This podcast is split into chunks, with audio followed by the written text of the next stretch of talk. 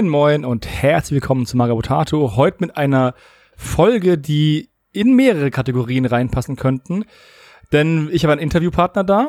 Wir reden aber auch über Brettspiele und wir stellen auch einen kommenden Kickstarter vor und noch ein bisschen mehr. Also es lohnt sich auf jeden Fall zuzuhören. Es wird spannend. Ich habe Björn Lösing da, den Gründer von Not Horn Studios. Das ist ein Brettspiel- und Computerspielentwicklungsstudio. Aber darüber kann er euch sicherlich mehr erzählen. Also Björn, stell dich mal vor. Hi, ja, freut mich total hier zu sein. Ähm, ich bin ein Mitgründer von Norton Studio. Wir sind inzwischen drei äh, Inhaber. Äh, wir haben das damals zu zweit gegründet, ungefähr vor drei Jahren. Und tatsächlich sind wir, soweit ich weiß, das erste Hybridstudio hier in Deutschland, das sowohl Brett als auch Videospiele macht. Und zwar komplett unterschiedliche Sachen. Also klar haben, äh, bin ich der Designer von den ganzen Sachen und natürlich sieht man das auch, dass die Spiele von mir sind.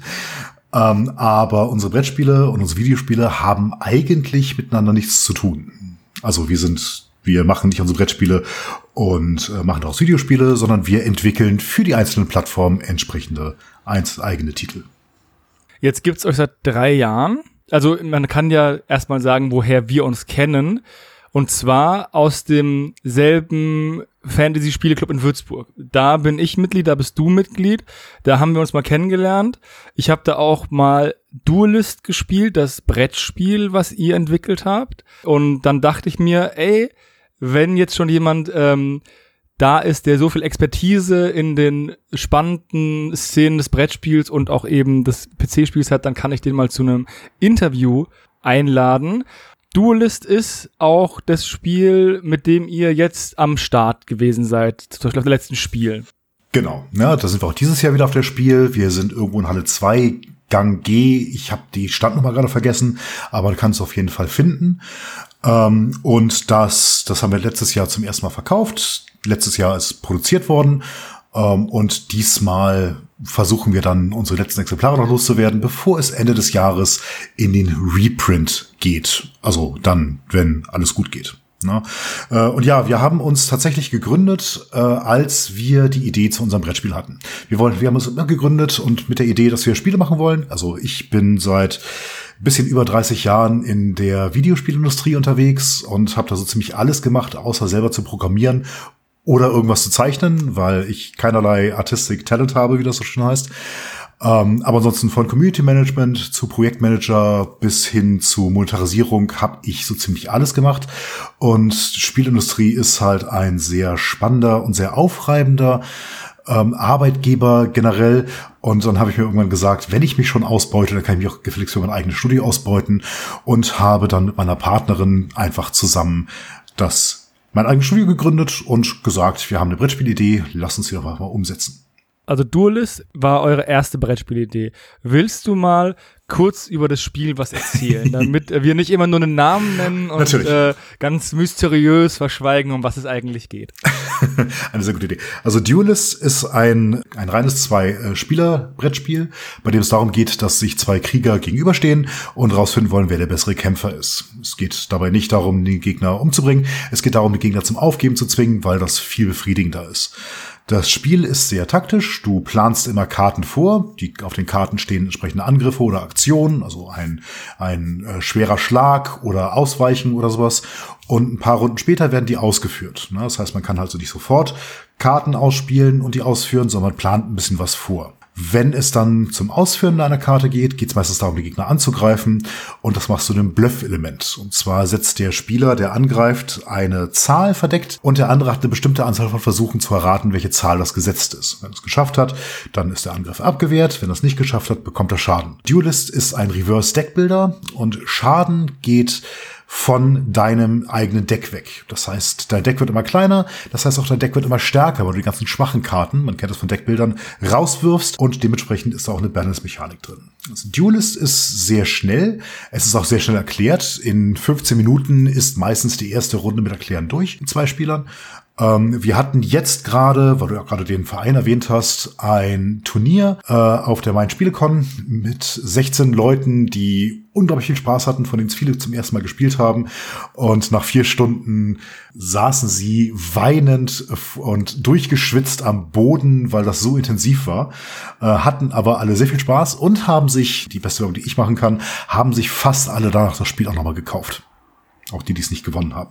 Ja, also ich habe die Idee für Duelist schon sehr, sehr lange mit mir rumgetragen, aber es ist halt so, ne? Wir kennen das ja sicherlich alle. Wir sind, äh, und ich bin auch sicher, dass es für deine Zuhörer trifft, wir alle haben irgendwelche ganz, ganz viele Ideen. Ja? Jeder ist ein Ideenmensch, äh, ob es nur Brettspiel ist oder Videospiel oder sonst irgendwas, aber es mangelt immer eine Umsetzung. Und als ich äh, Inka McAty, äh, meine Geschäftspartnerin, kennengelernt habe, auf einem Indie-Stammtisch in Köln, ähm, sind wir super schnell ins Gespräch gekommen und ich habe ja von meiner Idee erzählt, dass ich diese Idee für dieses zwei Kartenspiel habe, zwei Spiel, äh, Spielerkartenspiel habe. Und sie meinte einfach, lass uns das einfach machen.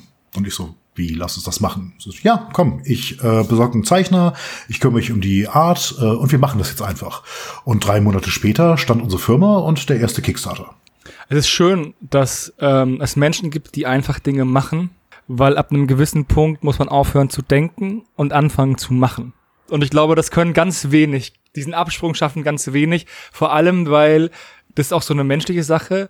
Einen Traum zu träumen ist besser, als ihn zu probieren und eventuell zu scheitern weil man kann sich ja immer noch auf diese Hoffnung zurückziehen, die man hat, dass man das vielleicht umsetzen könnte, dass man das Buch schreibt, das Spiel entwickelt, keine Ahnung was macht. Aber wenn man dann losgeht und sich der Realität stellt, ist es immer sehr unangenehm. Und dann äh, kann sein, dass man dann doch lieber in seiner Traumwelt leben bleibt. Ja, absolut. Also äh, Duelists haben wir nicht mit dem Ziel gemacht, um damit Geld zu verdienen. Denn ganz ehrlich, wenn man in der Brettspielbranche Geld verdienen möchte, ist man in der falschen Branche. Das ist leider in vielen Branchen so. Das betrifft auch das, ähm, die Rollenspielbranche in großen Teilen und auch die Tabletop-Branche. Das sind ja auch immer irgendwelche gefühlt zwei Mann-Klitschen. Da gibt's ganz wenig. Es gibt natürlich in allen Branchen gibt's Leute, die Geld machen, aber das sind meistens sehr, sehr wenig. Das mag GW sein, das mag äh, Wizard of the Coast sein, ähm, das mag Kosmos sein, aber es sind halt bei weitem nicht so viele, wie am Markt sind. Also der Prozentsatz an denen, die richtig Kohle machen, ist halt marginal. Ich meine, absolut. Also, und das muss man auch sich äh, klar machen. Wenn man in der Brettspielindustrie erfolgreich sein möchte, ist das richtig harte Arbeit. Hier in Deutschland haben wir die Godot-Brüder äh, ne, mit äh, Monkaltis ähm, und sowas äh, und äh, Human Punishment. Die Jungs sind großartig und das ist einer von den Erfolgsgeschichten, weil die machen ihren Umsatz damit. Das sind drei Brüder, die das auch aus dem einfach gegründet haben, um Spiele zu machen. Aber ich weiß auch, wie hart die arbeiten. Und mit einer 40-Stunden-Woche ist, ist man da noch lange nicht fertig. Also du zahlst dir wahrscheinlich auch äh, seltenst Mindestlohn, wenn du da selbst Geschäftsführer bist und ähm, ja, also sad but true. Absolut. Wie gesagt, das, das war ja meine Aussage. Wie ich habe gegründet, um mich endlich selber ausnutzen zu dürfen äh, und kein schlechtes Gewissen zu haben, wenn ich einfach mehr Arbeit reinstecke als in andere Sachen.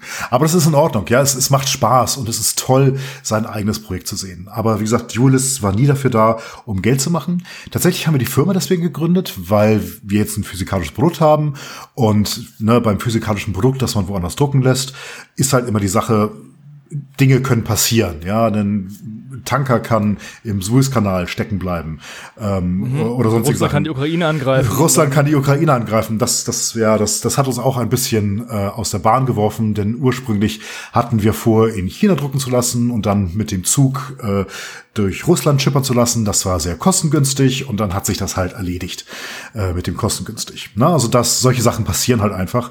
Ähm, damit kann man nicht rechnen. Und wenn man eine Firma hat, dann ist die Firma dafür verantwortlich und man muss nicht mit seinem Privatvermögen hinterher stehen. Und das war schon der Grund. Mhm.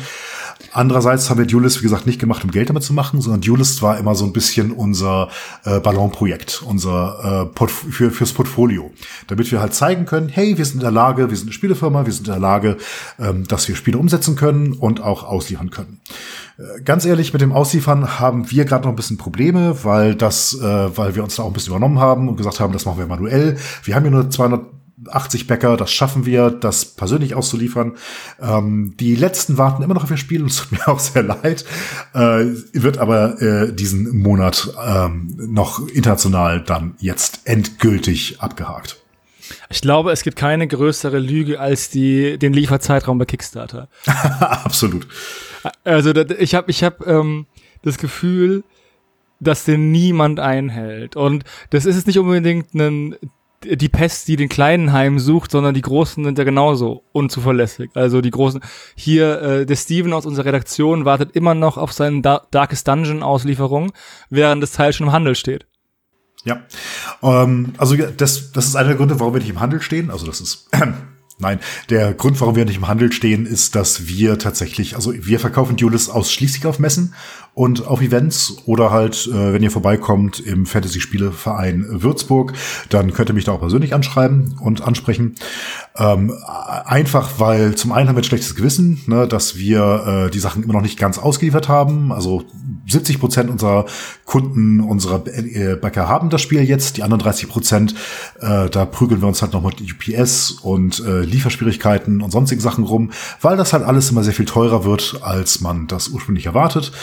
Äh, und deswegen äh, stehen wir halt auch noch nicht im Handel. Ne, das kommt aber dann mit dem Reprint, äh, werden wir das sicherlich angehen.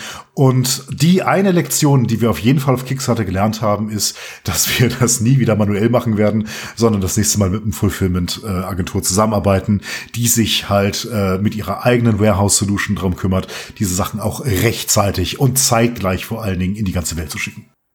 Ja, schön, ne? dass man dann auch wenigstens einen Lernprozess hat, kein Fehlschlag ist äh, umsonst, wenn es Erkenntnisgewinn gab. ja, ja, ja, also das, das ist sowieso richtig, gerade in der Spielindustrie. Wir sind sehr agil, wir äh, probieren immer viel aus. Aber wie gesagt, deswegen ist Duelist halt auch nie sehr großer Erfolg geworden. Wir haben damit, äh, der Kickstarter kam bei ähm, 11.000 bis 12.000 Euro raus.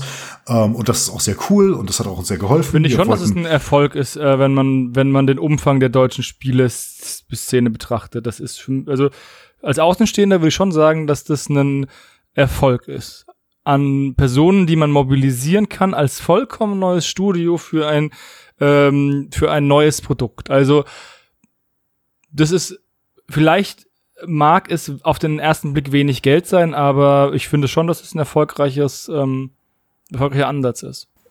Äh, wie gesagt, lass, lass mich da, also äh, nicht, dass, dass du mich falsch verstehst. Natürlich, also wir sind unglaublich stolz auf Duelist und wir freuen uns über jeden Einzelnen, der uns gebackt hat.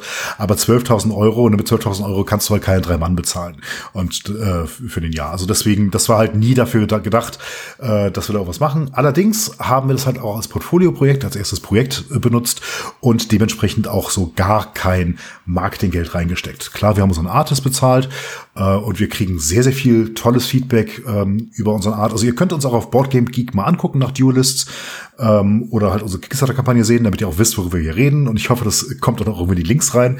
Äh, zumindest unsere Boardgame Geek-Listing. Ähm, also wir kriegen sehr, sehr viel. Wir sind super happy mit unserem Artist. Äh, und natürlich haben wir den auch Geld bezahlt. Aber das waren halt die großen Ausgaben zur Entwicklung des Spiels. Ja, also Arbeitszeit oder sowas ist, ist ja eh äh, Wurst. Aber äh, wir haben halt vor allen Dingen auch ohne Marketingbudget gestartet. Und jeder, der sich mit Kickstarter ein bisschen auskennt, wird dir sagen, dass das eine der dümmsten Entscheidungen ist, die du treffen kannst äh, wenn du halt wirklich Geld damit machen möchtest. Wollten wir nicht, wir wollten halt ein Spiel produzieren und das haben wir halt geschafft. Hm. Ich kann dich beruhigen, wir werden ja ein Episodenbild äh, für diesen Podcast produzieren und da werde ich wahrscheinlich einfach ähm, das Cover-Artwork von euch nehmen. Also Klar, gerne. so, dass man sofort sieht, von, von was für coolen Artworks ähm, hier geredet wird. Also wenn ihr an diesem Punkt im Podcast seid, habt ihr wahrscheinlich schon das Bild gesehen. Und es ist echt cool, es ist so ein Dark Fantasy Artstyle, würde ich mal sagen. Mit ähm, es sind drei Charaktere, die man spielen kann. Das sollte man vielleicht nochmal sagen. In der Duelist Box und man spielt immer zwei gegeneinander. Das ist so an dann so eine Art Schere Stein Papier Prinzip. Aber die sind trotzdem alle gleich stark gegeneinander. Es ist nicht so, dass einer da muss ich ganz kurz reinreden. Entschuldigung, ich weiß, bei Podcasts ist immer unhöflich, aber nein, es ist kein Stein, Schere, Papier, sondern aber alle drei Charaktere spielen sich komplett unterschiedlich. Und, und es geht halt vor allem darum, es geht vor allem darum, dass sich jeder Charakter, äh, dass, dass jeder Spieler muss einen Charakter finden, der am besten zu ihm passt. Aber alle Charaktere können gegeneinander gewinnen. Also ne, Stein, Schere, Papier ist es definitiv nicht. Es geht mir nur um den Wiederspielwert. Ja, ja, nee, es geht. Ich, ich meinte auch, dass jeder halt dezidiert mhm. was anderes ist und äh, jeder verschiedene Fähigkeiten hat. Also ich habe das Spiel ja auch zu Hause. Ich habe es mir auch gekauft. Ich habe es auch schon gespielt und es ist auch sehr, sehr cool. Jetzt kam natürlich die Frage auf, ähm, was kommt danach? Jetzt habt ihr einen erfolgreichen Kickstarter an den Mann gebracht, ein erfolgreiches Spiel entwickelt. Was kommt danach? Die Lebenszeit von Kulturprodukten ist ja nicht so äh, lang, das heißt, man muss ja immer Nachschub ähm, schaffen, es sei denn, man ist irgendwie Ottfried Preußler und hat einmal ein Buch geschrieben, was seit 40 Jahren in der Schule Zwangslektüre ist. ja, also natürlich, ich hoffe, dass das Duelist äh, vom Designstandpunkt irgendwann auch so zum zur Standardlektüre wird. Wird es wahrscheinlich nicht sein. Wir sind halt ein kleines Unternehmen, das mit seiner Auflage von 1000 Stück sicherlich nicht in eine Reichweite wie Katan ähm, oder ähnliche Spiele kommt oder auch nur ein Gloomhaven. Naja, muss auch sagen, Katan hat ja auch 40 Jahre Vorsprung, ne? Also gefühlt. Klar, und auch großartiges äh, Design und zu den Zeiten, also ich habe das, ich bin in die Spiele, in die Spielindustrie oder ins Brettspielen, bin ich mit äh, Siedler von Katan gerutscht. Klar, als Kind, Backgammon und Halmer und Mensch ärger dich nicht. Aber Siedler von Katan war das erste Spiel, an das ich mich aktiv erinnere, wo ich die Regeln nicht gleich sofort am Anfang verstanden habe, sondern mich das erstmal einordnen musste. Das war für mich eine Revelation. Das war für mich eine, also ich fand das ganz großartig. Und da bin ich damals, als es rauskam tatsächlich, äh, Indie-Spiele als, als Spieler sozusagen abgerutscht. Aber ähm, noch ganz kurz, also Duelist mag kein großer finanzieller Erfolg sein, aber von den Ratings her, die wir auf Boardgame kriegen und auch von dem Feedback her, das wir von Spielern kriegen, ähm, wir sind glaube ich gerade bei einer 7,6, 7,7, 7,8 oder sowas und das bringt uns schon in die Top 100 äh, Spielerspiele auf Boardgame Geek, äh, was und das für ein Erstlingsprojekt und das ist das, was ich als Erfolg absolut feiere und wofür ich wahnsinnig dankbar bin, dass jeder, der das spielt, so viel Spaß daran hat, dass wir so ein cooles Feedback dafür kriegen. Und natürlich, ne, das, das, das äh, lohnt sich halt auch. Also du hattest ja angewähnt, erwähnt, was als nächstes kommt. Und wir wollen mit äh, Duelists weitermachen. Äh, Ende des Jahres ist ein äh, weiterer Kickstarter geplant für eine Standalone-Erweiterung. Das heißt, da kommen wieder drei neue Charaktere rein, äh, denn wir haben uns aktiv dagegen entschieden, Einzelcharaktere zu verkaufen. Zum einen haben wir dazu den Absatzmarkt nicht, ne? zum anderen finde ich das immer ein bisschen schwierig, weil es sehr, sehr schwierig ist, die Sachen gegeneinander zu balancen oder man bekommt schnell den Ruf, dass irgendwelche Charaktere viel stärker sind. Ne? Ähm, ich arbeite auch ein bisschen in der Spielindustrie, da können wir auch noch gleich ein bisschen darüber reden. League of Legends hat ja diesen Monetarisierungsmechanismus. Die neuen Charaktere sind immer die stärksten, damit Leute sich die kaufen. Und das ist eine Falle, in die wir auf gar keinen Fall tappen wollen. Also wird Duelists 2 oder Duelist The New Contenders, das ist momentan der Working Title, ähm, wieder als Standalone-Erweiterung mit drei Charakteren kommen, die allerdings abwärtskompatibel sind. Das heißt, wenn ihr beide Spiele habt, dann habt ihr sechs Charaktere zur Auswahl, von denen sich jeweils zwei prügeln du hattest mal, wir hatten mal darüber gesprochen, dass danach auch wahrscheinlich Schluss ist, weil man dann nicht mehr gewähren kann, dass die Charaktere sich so in der Art unterscheiden. Und das ist ja auch so ein bisschen wie bei ähm, das Problem bei solchen Sachen wie LOL oder so. Irgendwann ja. bist du halt, hast du halt einfach dein, dein Designspielraum komplett ausgereizt und dann sind die neuen Sachen dann halt nur lahme Aufgüsse von, äh, von denen davor. Oder sie sind halt einfach super stark oder ähm, super schlecht. Also irgendwann bist du halt da äh, gehemmt. Und dann finde ich es immer gut, wenn man lieber, lieber sagt, okay, man macht äh, zwei Spiele, hat diese sechs Möglichkeiten und wenn man sechs Charaktere hat und die gegeneinander, da hat man ja auch, ich weiß gar nicht, wie viel mathematische Möglichkeiten, verschiedene äh, Spiele zu spielen. Da hat man dann auch einen recht hohen Wiederspielwert, bis man alle Kombinationen bis zum Erschöpfen durchgespielt hat. Dann lieber was Neues machen, bevor man dann sozusagen seine, seine eigene, ähm, sein eigenes Vermächtnis beschmutzt, indem man irgendwie einen unbefriedigenden dritten Teil rausmacht und dann irgendwie wie Game of Thrones endet. Im Kleinen. Gut, also ne, wenn, wenn ich wie Game of Thrones ende, also zumindest bis zu den letzten äh, vier Episoden, äh, wäre ich darüber nicht unglücklich. Ne?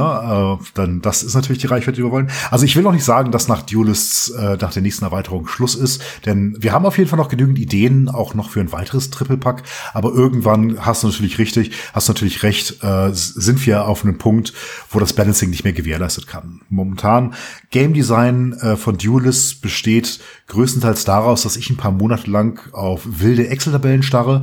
Ähm, ich habe mir sehr, sehr harte mathematische Formeln zurechtgelegt und die auch testen lassen, dass das Balancing tatsächlich auch mathematisch gegeben ist. Und wir sind jetzt gerade bei bei dem zweiten Teil im Beta-Testing. Das heißt, jetzt glaube ich, dass das Balancing soweit steht und wir machen das wie im ersten Teil, wo ich sechs Freunde gefragt habe, die insgesamt 1000 Spiele gemacht haben, äh, die mitgetrackt sind, die auch sehr clevere Spiele sind, um halt festzustellen, dass das Balancing auch wirklich so funktioniert, wie ich mir das vorstelle. Denn auch der Plan für Duelists als ähm, IP, also als Intellectual Property, also als eingetragene Marke, ist, dass es absolut turnierfähig ist. Und ich würde mich freuen, wenn mehr Turniere stattfinden. Dazu muss natürlich auch gegeben sein, dass die Charaktere gegeneinander gebalanced sind. Und das ist halt, dass, dass der Spieler-Skill das, äh, das ist, was ein Turnierspiel entscheidet. Wenn du halt irgendeinen hast, der nur zwei, drei Prozent besser ist als der Rest, dann wirst du beim Turnier nur noch Mirror-Matches haben. Das ist auf keinen Fall der Wunsch und deswegen äh, ist sehr, sehr viel Arbeit in Diolis reingeflossen, um, um sicherzustellen, dass das halt wirklich komplett gebalanced ist. Und wie gesagt, jetzt sind wir gerade halt mit den neuen Charakteren im Balance-Testing, äh, im, im Live-Balance-Testing sozusagen. Ich finde es krass, nur weil es gerade so nonchalant gesagt hast, sechs deiner Freunde haben tausend Spiele gemacht. Das sind ja äh, irgendwas 180 pro Person. Ja, ein bisschen mehr, ne? Und wenn die alle nur 15 Minuten gebraucht haben, kann man ja mal hochrechnen, plus das Tracken, das sind ja vielleicht noch eine halbe Stunde Nachbereitung, dann sind es ja 90 Stunden. Das kannst du ja, das ist ja genau das Moment, das kannst du ja nicht bezahlen. Du kannst ja niemanden dafür bezahlen, dass er dein Testspieler ist in, in der Spieleindustrie. Das, da muss so viel über freiwillige ähm, Mitarbeit bzw. Überzeugung gehen, weil du das Bock auf das Projekt hast. Ansonsten müsste so ein Duelist-Spiel einfach 170 Euro kosten wahrscheinlich. Da, ja, auf jeden Fall. Also deswegen haben wir auch keine Miniaturen drin, ne? äh, einfach um den Preis so niedrig wie möglich zu halten. Äh, aber ja, natürlich. Aber ich sehe auch gerade in der Brettspielindustrie, und das ist das Schöne daran, und wir sehen das ja auch, ne? wir sind ja beide im gleichen Verein, die Brettspielindustrie ist ein Miteinander und kein Gegeneinander. Klar gibt es einige große Verlege, die nicht mit anderen großen Verlegen zusammenarbeiten, aber grundsätzlich, es gibt so wahnsinnig viele Communities, Brettspiel-Communities, die so hilfsbereit sind, dass es gar kein Problem ist, Tester zu finden, die mal rübergucken, die einen Blick auf die Regeln werfen, die einen Blick auf deine Logik werfen, die einfach mal mithelfen wollen und Bock haben, da mitzuspielen. Aber ja, das ging über mehrere Wochen ähm, und das war schon, das war schon sehr intensiv, aber auch das ist halt ein Zeichen von Qualität, da war ich sehr happy, äh, dass die Leute auch noch Bock darauf hatten. Und äh, denen hat Spaß gemacht, das zu spielen. Ich glaube, zwei davon können das Spiel inzwischen nicht mehr sehen. Ähm, und das ist auch okay. Aber grundsätzlich äh, sind auch die wieder bereit, mir mitzuhelfen, äh, die neuen Charaktere zu testen. Ja, also das ist ja auch so eine ähm, so eine intrinsische Neugier, die man als äh, Spieler hat, egal ob das jetzt Rollenspiel ist, Tabletop oder Brettspiele. Wenn dann was Neues anschafft oder was Neues mitbringt in die Spielrunde, dann wird erstmal geguckt, was hat der denn da und mal getestet und so. Also das ist halt schön in diesem Hobby. Genau, aber vieles davon kommt natürlich auch, dass ich eine sehr analytische Herangehensweise an Game Design habe. Da habe ich so, gerade wenn ich mich mit anderen Game Designern unterhalte, die sagen, oh, ich habe da eine Idee und äh, hier blau und gelb und das fühlt sich gut an. Und ich so, okay, aber was ist die Game-Logik dahinter? Ne? Ich arbeite halt von Excel-Tabellen aus. Das hängt auch viel damit zusammen, wo ich halt herkomme. Ich habe schon erwähnt, ich arbeite schon sehr lange in der Spielindustrie und habe da auch in verschiedenen Rollen gearbeitet. Unter anderem äh, war ich der Budgetverantwortliche für die Anno-Serie bei Ubisoft. Ich habe das Community Management, das europäische für League of Legends gemacht, habe dort auch die Monetarisierung mitentwickelt. Ähm, also ich komme, ich komm, bin schon sehr, sehr viel rumgekommen und habe auch einige größere und einige kleinere Titel äh, bei mir und deswegen kann ich nur sagen, dass es unglaublich befreiend ist, einfach mal sein eigenes Ding machen zu können. Genau, aber auf dieser Hintergrund heißt aber auch, dass ich halt, ich bin es gewohnt, auf Excel-Tabellen zu starren den ganzen Tag lang und halt dafür zu sorgen, dass Mechaniken Hand und Fuß haben von vornherein und auch gut zusammenpassen und auch ein gewisses Balancing da ist. Ja, Spieldesign ist im Kern auch irgendwie ein Handwerk, ne? Auf jeden Fall. Das ist, glaube ich, ein auch so eine, eine ähm, romantisierte Darstellung von vielen kreativen äh, Hobbys oder kreativen Branchen, ob das jetzt eben Spielentwicklung ist oder, oder Romane schreiben, wo man sagt, da, da setzt man sich hin und beginnt im ersten Satz, dann schreibt man durch und dann hat man den letzten Satz. Nee, es ist eher wie eine, wie ein Bild malen, wo du erst eine Skizze machst und dann äh, all, die ganze Outline und dann das Ganze äh, immer Schicht für Schicht dann fertigstellst. So ist, geht man eher ran. Oder so gehe ich zumindest ran. Aber das ist, wenn man analytisch an Projekte rangeht, hilft es sehr weil man sich dann weniger verrennt. Und gerade in so einem kompetitiven Spiel ist es halt ähm, wichtig. Wenn man ein kooperatives Spiel hat, ist es vielleicht nicht ganz so wichtig, dass alles 100% gebalanced ist, weil keiner dann eine negative Spielerfahrung hat, wenn er immer wieder von derselben Karte in die Eier getreten bekommt, sondern dann sehen, dann, dann denken sie halt, okay, das ist ein gemeinschaftlicher Vorteil gegen das Spiel. Es kann natürlich dann sein, dass das irgendwie darauf hinausläuft, ob jemand diese Karte zieht und das Spiel gewinnt oder halt nicht. Das wäre dann auch doof. Aber es ist auf jeden Fall nicht so schlimm wie bei so einem 1 gegen 1 Spiel wie Duelist, wo man dann sagt, okay, wenn der eine halt dann sagt, ja, ich kämpfe gar nicht gegen dich, weil du hast ja diesen OP-Charakter, habe ich keinen Bock drauf.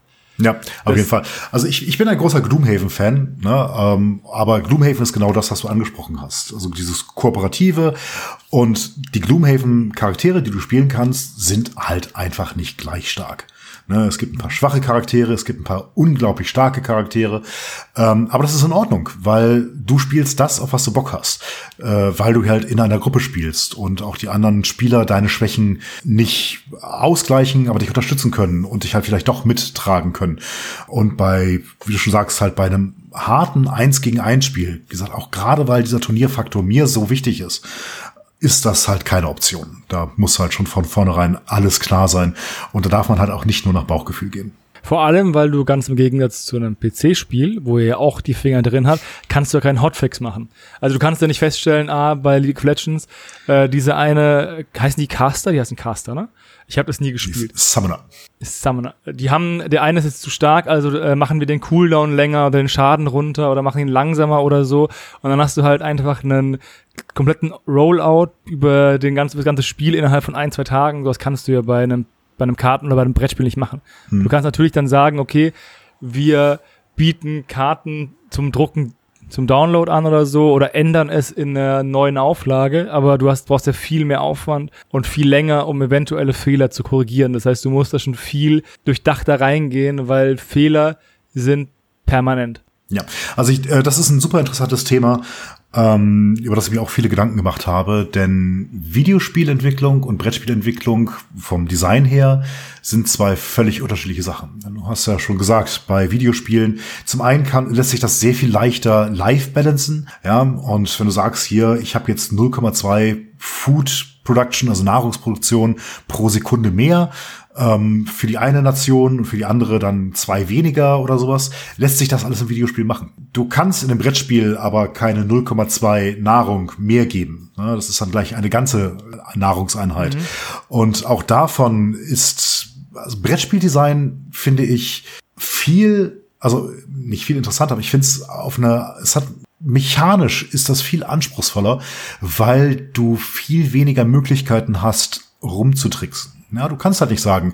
Du bist halt limitiert, ne? Du bist limitiert. Auf, auf ganze Zahlen. Auf ganze Zahlen, genau. Oder halt, oder auf sehr komplizierte Tabellen. Ich meine, ne, wir alle haben mal World in Flames gespielt, oder zumindest kennen wir davon, wo du dann äh, 2300 Truppen hast und dann nach 2290 Truppen wiederkommen, nachdem du das Manöver gemacht hast, äh, und das alles auf ganz vielen Zetteln festhältst und drei, vier Stunden pro Spielzug brauchst. Und ich mag solche Spiele, keine Frage.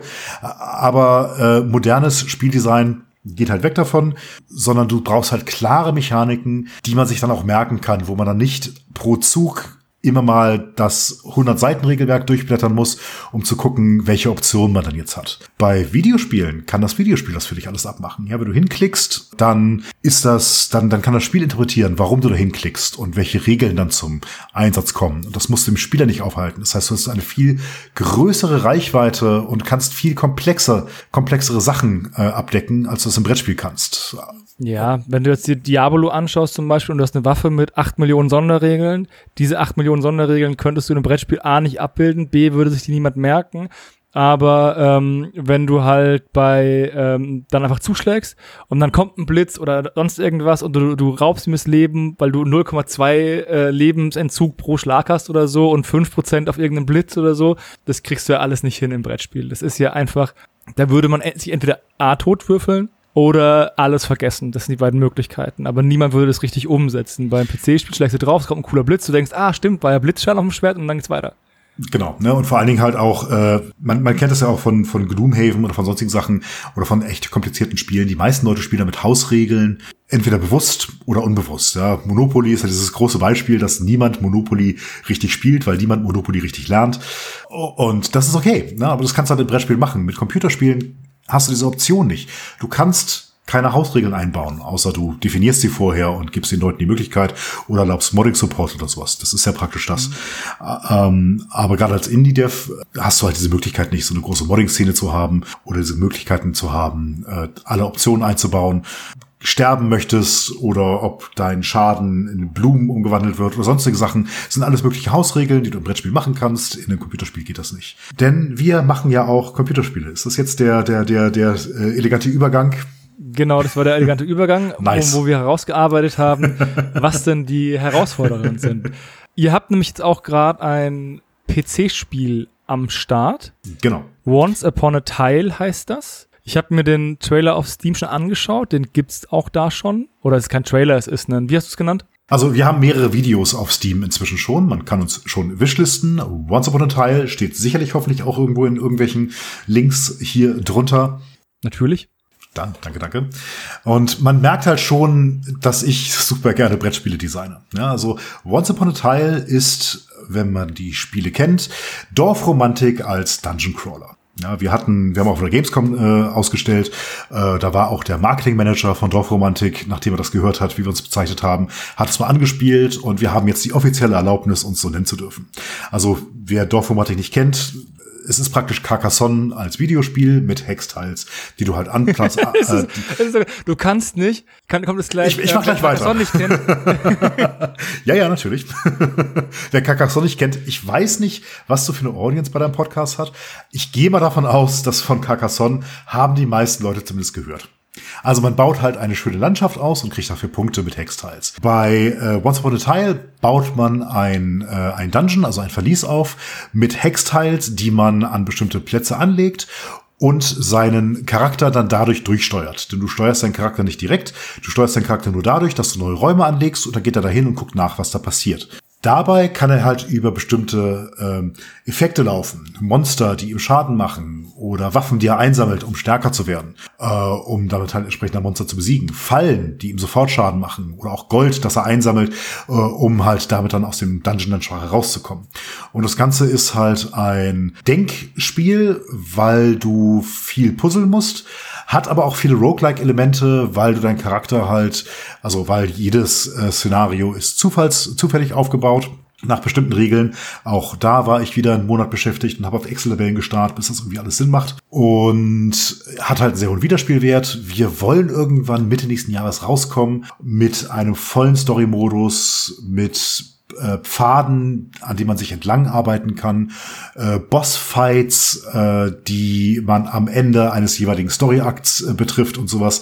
Und das halt alles auf diesem, auf dieser Puzzle-Mechanik basiert. Wenn ihr auch hier, wenn ihr äh, Mitglied im Verein seid, schreibt mich an. Ich kann euch gerne mal eine Demo zeigen. Ich habe mir angeschaut, es, witzigerweise wurde mir bei Steam dann auch vorgeschlagen, ähnliches Spiel Dorfromantik unten in diesem, in diesem Reiter, also der, die Trommel funktioniert. Ist natürlich schön, wenn man sich an so einen durchaus erfolgreiches Projekt wie Dorfromantik so ein bisschen äh, ranhängen kann, ohne sie jetzt einfach nur dreist zu kopieren, weil während man bei Dorfromantik ja nur diese Teils legt, um dann, wenn man sie besonders gut legt, dann noch mehr Teils zu bekommen und rein theoretisch bis in die Unendlichkeit spielen kann, ähm, habt ihr eben diesen Dungeon Crawler, diese Dungeon Crawler Elemente und du hast ja dann auch Quests zu erfüllen, um die Levels abzuschließen und musst dann das auch schaffen in einer bestimmten Teilanzahl. Habe ich das so richtig wahrgenommen in dem Video? Ja, genau, genau. Also momentan, äh, du hast eine bestimmte, das wird vom Szenario vorgegeben, wie viele Teils du hast.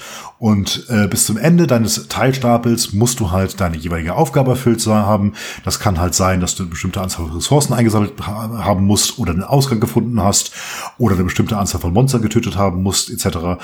Äh, und diese platzierst du halt alle darüber, dass du halt die Teils entsprechend platzierst. Na, also da ist viel, viel Denken dabei, viel Vorplanung, auch gerade bei den späteren Schwierigkeitsgraden. Und ich gebe dir völlig recht. Ja, wir sehen auch gerade, weil Dorfromantik dann schon ein ziemlich großer Erfolg war, gibt es wahnsinnig viele Klone. Und äh, auch, wie gesagt, der Marketingmanager von Dorfromantik hat gesagt, sie sehen da auch richtig viele billige Kopien davon wir sind die einzige, äh, bei denen ein gutes Gewissen hat, dass wir uns so nennen dürfen mit der mit unserer Tagline.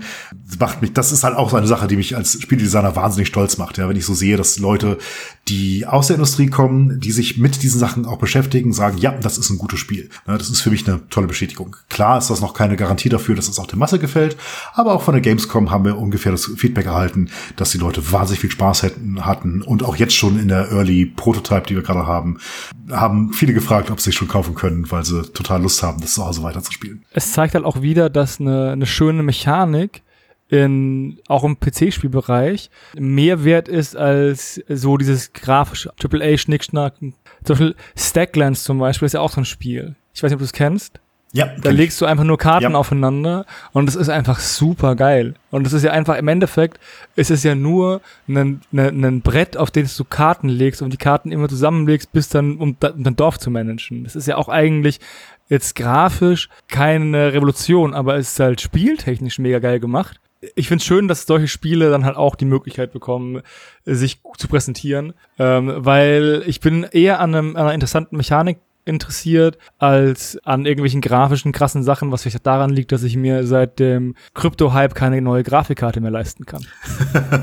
das tut mir leid, ich kann das voll und ganz nachvollziehen. Seit äh, schon vor dem Krypto-Hype bin ich mit meinem kleinen Laptop immer unterwegs. Ähm, der kann zwar schon ein paar Sachen, aber neue Grafikkarten ist da halt auch nicht drin. Ich bin voll und ganz bei dir. Also äh, das Motto von Norton Studio ist auch, also unser offizielles äh, Studio-Motto ist, dass wir komplexe Spiele mögen, die aber nicht kompliziert sind oder nicht kompliziert sein sollen. Und das haben wir mit Ulysses auf jeden Fall geschafft. Denn wie gesagt, mit Erklären bist du 15 Minuten dabei nach der, am Ende der ersten Runde und danach haben es auch wirklich alle verstanden. Wie gesagt, wir hatten ein wirklich Hardcore-Turnier jetzt letztes Wochenende auf der Main Spielecon vom Fantasy Würzburg Verein. Da waren viele Leute dabei, die zum ersten Mal gespielt haben, die sich unglaublich gut geschlagen haben und sehr, sehr schnell in ihr Deck reinkamen. Und das ist das Gleiche, was wir jetzt bei Once Upon a Tile auch äh, machen wollen. Das ist halt sehr komplex ist, weil du viele Optionen hast aber du sehr schnell reinkommst und intrinsisch diese Mechanik schnell begreifst. Na, du legst ja im Endeffekt ein Teil an eine Brücke mit einer anderen Brücke und dann läuft dein Männchen diesen möglichen Weg ab. Genau. Genau. Und dann musst du gucken, dass du halt über diese neuralgischen Punkte läufst. Das ist also wirklich in zwei Sätzen erklärt. Praktisch, ja.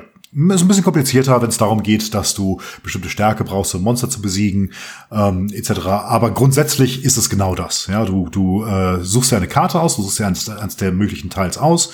Du siehst auch schon, welche als nächstes kommen, damit du vorplanen kannst. Und wie gesagt, bei den späteren Schwierigkeitsgraden ist das essentiell zum Vorplanen, damit du es auch schaffst. Und dann guckst du halt, wo du es am besten anlegen kannst und äh, was dann der strategisch klügste Weg ist, da entsprechend das Dungeon weiterzubauen. Also die nächsten Projekte sind Duelist New Contender und Once Upon a Tile. Was kommt danach?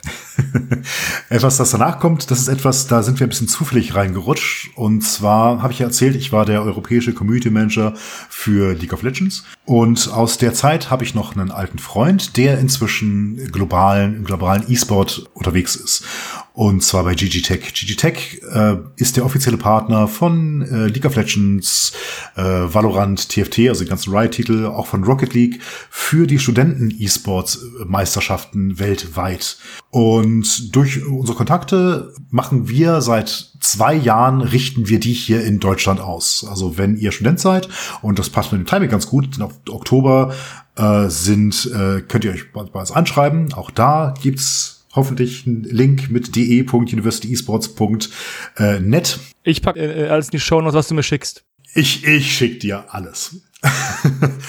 und da machen wir halt äh, Meisterschaften und äh, Turniere, Einzelturniere, über die man sich bei uns dann auch für die Europameisterschaften qualifizieren kann. Die besten Teams. Äh, wir haben aber im Gegensatz zu anderen interuniversitären E-Sports-Ligen, die hier in Deutschland gibt, mehr einen Education-Aspekt. Also das ist eine Sache, die uns ganz, ganz wichtig ist. Das heißt, wir machen Workshops, wir sind an Unis selbst, wir arbeiten vermutlich mit einer Lichtschwertkampfakademie zusammen äh, und bieten da als Hauptpreis auch choreografierte Kämpfe an, die die Leute lernen können. Na, da sind wir super happy mit.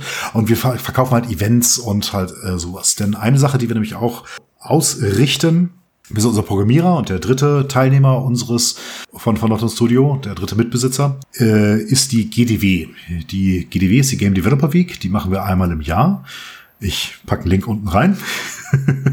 Irgendwann äh, im März ist die dieses Jahr. Das machen wir zusammen mit der Hochschule Trier. Ist aber auch online und das ist ein zweiwöchiger Game Jam slash Workshop, wo wir eine Woche lang Experten von äh, Unreal und anderen Game Engines wir hatten lange mit Unity zusammengearbeitet, aber die äh, Unity ähm, Sache, über die ich auch gleich noch ein bisschen was erzählen kann, äh, ist, macht uns das gerade schwierig, da weiter zu empfehlen. Aber wir werden auf jeden Fall Experten von Unreal haben, wahrscheinlich von Godot, äh, die sich damit auskennen als, als Spiele-Engines. Ich unterrichte ein bisschen Game Design für Game Jams. Äh, da kann man sich da kostenlos anmelden für diese Workshops. Und danach gibt es einen einwöchentlichen äh, Game Jam, wo sich die Leute zusammentun in Teams und Zugriff auf diese ganzen Mentoren haben. Das heißt, wir sind, jetzt stehen auch den Teams Rat und Tat beiseite. Und aus dem letzten Game Jam, den wir letztes Jahr gemacht haben, deswegen ein bisschen ausführend, äh, sind inzwischen sieben Teams, die sich rausgründen wollen. Das ist halt, ne, das, das ist halt genau das, wo wir da hinkommen. Einfach mal ein Spiel machen und das auf nach Qualität abliefern, denn die Qualität war unglaublich, wo sich mal gründen kann und das Spiel halt auch ausstellen kann. Wir ermöglichen ihnen halt auch, erwähnt, dass wir auf der Gamescom sind, wir von der GDW ermöglichen den Leuten halt auch für sehr, sehr wenig Geld mit auf die Gamescom zu kommen, um dann halt ihr Spiel, ihr eigenes Produkt, das sie selbst gemacht haben, äh, auszustellen. Und das ist auch so ein bisschen der Aspekt, den wir halt äh, machen wollen. Das ist das Zurückgeben an die Community. Klar, wir sind ein kleiner Indie-Entwickler, aber weil wir in so vielen Projekten drin sind und weil wir echt eine ganz gute Übersicht haben über die Spielelandschaft, sowohl Brett als auch Videospiele allgemein, wollen wir halt das auch weitermachen. Wir wollen diesen Education-Aspekt fördern für Studenten. Wir wollen äh, Leuten die Möglichkeit geben, an Game Jams teilzunehmen. Wir wollen Leuten die Möglichkeit geben, halt einfach mal reinzuschnuppern. Denn das hat mir ganz am Anfang gesagt. Äh, ich wäre niemals auf die Idee gekommen, das alleine zu machen ich musste jemanden finden, der mir sagt, hey, lass uns das doch einfach machen. Und der mich dann unterstützt. Und wenn du halt so ein Team hast, wenn du ein Team gefunden hast, wo alle Leute Bock haben, so ein Projekt einfach mal umzusetzen, dann ist es auch auf einmal da. Und das ist eine der coolsten Sachen, die man, die man machen kann. Also bleibt unterm Strich zu sagen, falls ihr irgendwie Bock habt, Spiele zu entwickeln, äh, einfach mal machen. Genau, einfach mal machen, einfach mal aber sich auch mit Experten zusammensetzen. Ja. Äh, Spiele entwickeln ist einfach, weil jeder hat Ideen. Die Idee umzusetzen ist das, wo die meisten Leute dran scheitern. Ähm, ich kann da nur D&D als, als, als Beispiel sagen, denn ähm, ich weiß nicht, wie viele Rollenspieler bei, bei euch sind. Ich hoffe, ich muss Dungeons Dragons jetzt nicht erklären. Nein, nein. Dungeons Dragons ist ein, ist ein Rollenspiel. Ja. Das ist doch dieser Film, ne? ja, das und dieses, dieses Computerspiel, das letztens rausgekommen ist. Das ist auch sehr nice. Aber in D&D, äh, gerade wenn man halt ein bisschen länger dabei ist, gibt es äh, mehrere Webseiten, die Homebrews andeuten. Und wann immer ein Spieler ankommt zu einem neuen Spielleiter, der sagt, ey Spielleiter, ich habe eine total tolle Spieleidee, ich habe mir mal selber zu Hause was zusammengebraut. Was hältst du von diesem Charakter? Wird in 80 Prozent der Fälle der Spielleiter erstmal die Augen rollen. Ja, weil die meistens halt so Power-Fantasy-Figürchen sind. Weil die meisten Power-Fantasy-Figuren sind, die keinerlei Ahnung haben von dem Spieldesign, wie das reinpasst, sondern einfach nur sagen, ich möchte eine Halbvampir, Prinzessin, Einhorn, Reiterin spielen, ähm, die mit ihrer magischen Lanze den König im Nachbardorf äh, töten kann. Und das ist okay. Und äh, die meisten Leute, die eine Spielidee haben, kommen halt davor, weil sie Bock haben, dieses zu spielen, weil sie halt Bock haben, auf dieses Spielgefühl zu sitzen und ich wirf jetzt einen Würfel und dann habe ich gewonnen, äh, weil alles explodiert. Aber das macht vielleicht kein gutes Game Design. Das heißt, setzt euch mit Leuten erstmal zusammen, äh, macht einen Austausch darüber, redet mit Leuten, ähm, auch mit, mit anderen Spieleentwicklern, mit anderen Leuten, die Ideen haben, weil gerade in der Brettspielindustrie ist die Community, wie gesagt, unglaublich tight-knit. Es gibt, ja, Facebook hat zwar jetzt nach nach, Twitters Chaos ein bisschen wieder zugekriegt, aber ich weiß, Facebook ist was für alte Leute, also für mich. Aber die Brettspiel-Communities auf Facebook, die internationalen, sind unglaublich hilfsbereit. Das ist richtig, richtig, richtig gut. Kann ich nur jedem empfehlen, der in die Richtung gehen möchte. Und das gleiche gilt für die Videospielindustrie, wobei die halt, äh, was Ratschläge betrifft, auf Reddit ein bisschen aktiver ist. Auch eine alte Leute-Plattform, aber da müsst ihr halt einfach mal durch. Kann man nichts machen, ne? Der Weg zum Ziel ist steinig. ja, und äh, voller, voller alter äh, Social Media Plattformen.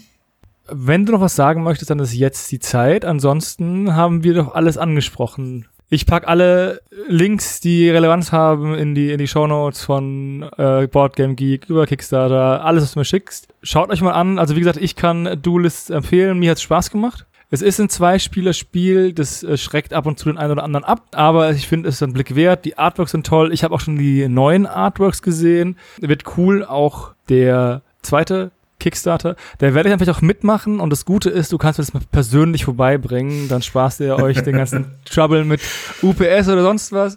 Kannst Auf einfach mir einen Briefkasten reinwerfen. Genau, wir werden die neuen Charaktere auch für die Leute, die Interesse haben und Julius vielleicht schon kennen, ne? weil du hast ja auch hoffentlich viele Leute aus dem Verein hier. Äh, wenn ihr auf der Spielemesse seid, äh, kommt bei uns vorbei, wie gesagt, Halle 2 im Gang G. Ich schick euch, ich schick dir die Hallennummer, die genaue Standnummer nochmal, kannst du ja auch überall reinschrecken. Ja, ja.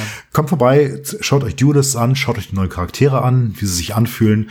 Ich kann auch ein kurz bisschen was dazu erzählen, denn wir haben noch zwei Minuten. Also Ja, ja, hallo.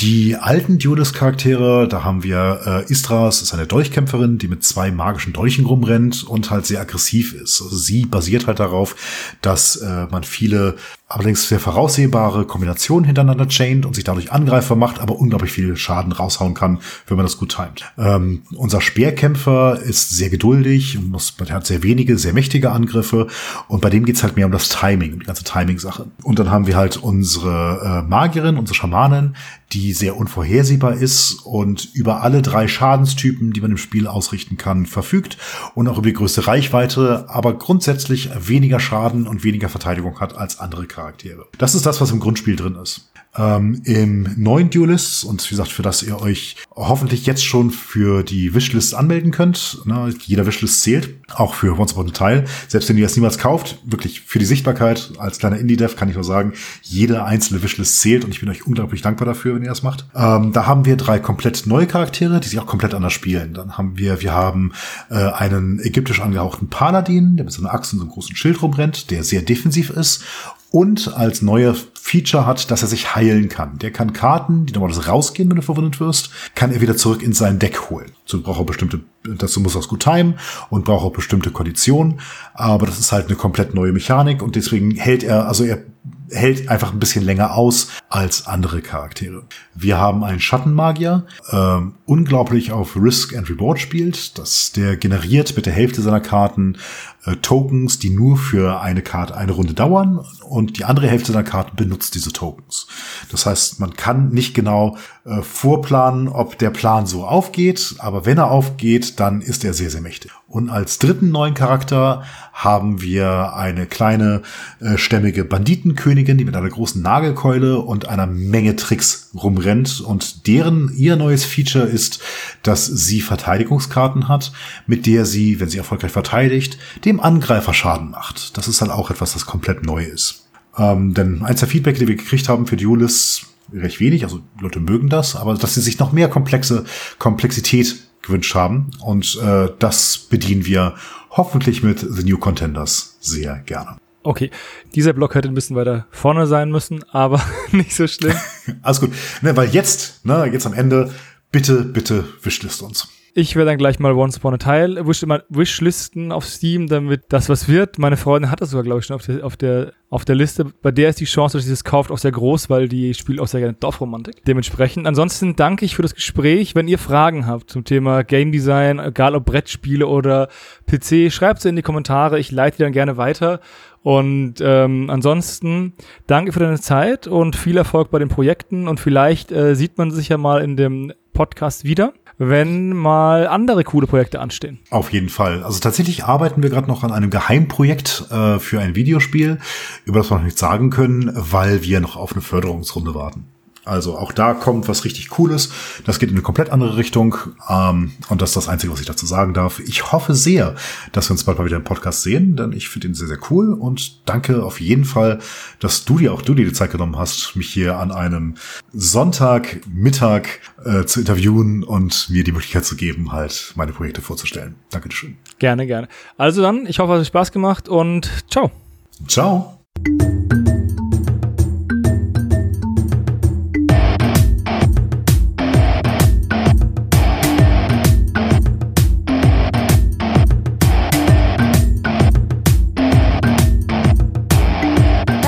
Magabotato, ein unabhängiges und kostenloses Projekt von Fans für Fans unseres gemeinsamen Hobbys. Gerne könnt ihr uns unterstützen, indem ihr uns entweder eine Spende über paypal at magabotato.de zukommen lasst oder uns auf www.patreon.com slash magabotato abonniert. Weiterhin freuen wir uns auch immer über gespendete Stunden für Ophonic. Den Button hierfür findet ihr auf unserer Website www.magabotato.de. Vielen Dank fürs Hören und bis bald!